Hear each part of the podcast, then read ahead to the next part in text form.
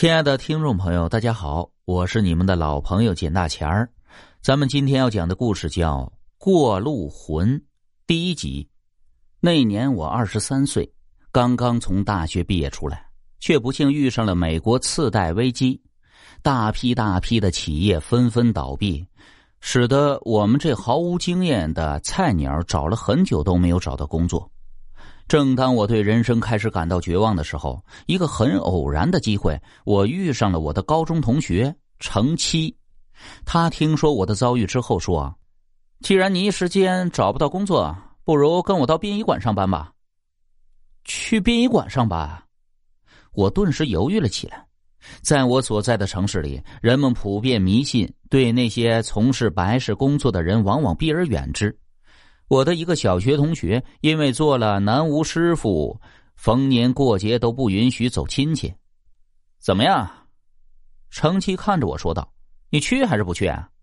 我，我本想拒绝的，但是一想到房东那丑恶的嘴脸，我最后还是屈服了。好吧，我去就是了。于是我便成为了殡仪馆的一名正式员工。我的工作。就是和程七一起开着殡仪馆的专用车，也就是所谓的灵车拉尸体。这是一个看上去很简单，但是却有点恐怖的差事，因为一块坐车的是一个死人，而你永远不知道这个死人会做出什么样的行为来。我曾经听说过这样的一个故事。某个殡仪馆拉尸体，死者家属因为贫穷租不起车，工作人员便让母子俩坐在后座上。灵车刚走了一不到一半的路程，那个只有八岁的小男孩突然对他妈妈说道：“妈妈，妈妈，你听到了吗？听到什么了？”死者的妻子不解的问道：“听到爸爸在敲门啊！”爸爸在敲门，死者的妻子疑惑的问道。什么？爸爸在敲门，就是嘟嘟嘟，这不是敲门声又是什么？小男孩一脸认真的说道：“这怎么会呢？”工作人员说道：“先不说你的爸爸已经去世了，就算他没有死，这里也没有门可以让他敲啊。”我是说真的，小男孩坚定的说道：“不信的话，你们可以听听。”小男孩用手指了指灵车后面。工作人员仔细一听，旋即脸色大变。那个所谓的敲门声，就是从火化棺里发出来的。这意味着什么呀？工作人员比谁都清楚。他立即命令司机把灵车开得快一点，以最快的速度回到殡仪馆。在殡仪馆资历最深的老同事调查询问之下，工作人员这才知道，火化棺响起敲门声的原因。原来那死者是因为和妻子吵架，一时冲动跳楼自杀死的。死者因为不甘心，所以才搞出那么大的动静的。老同事让死者的妻子对着火化棺一磕三个头，这才把事情化解了。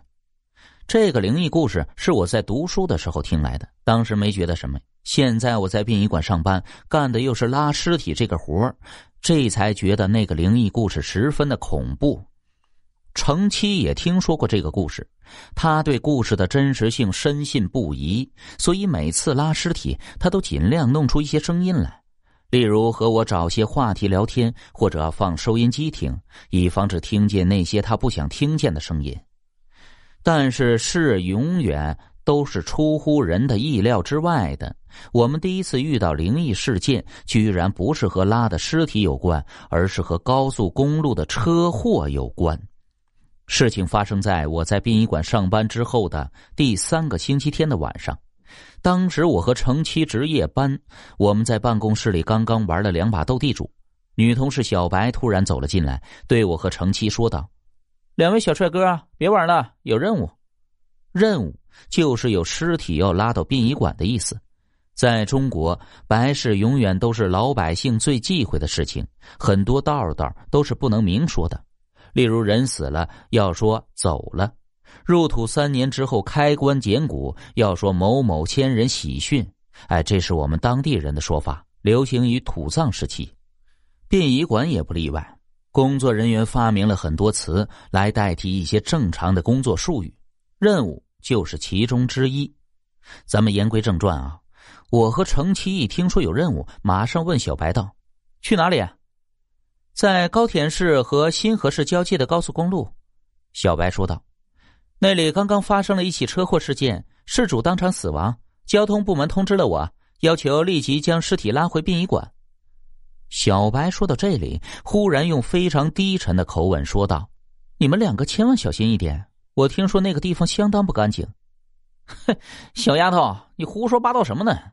程七笑骂道：“那段路我没在殡仪馆上班的时候，已经不知道跑了多少遍了，从来就没听说过那个地方不干净。”呵呵，程哥，你真聪明，这样也骗不了你。”小白笑呵呵的说道。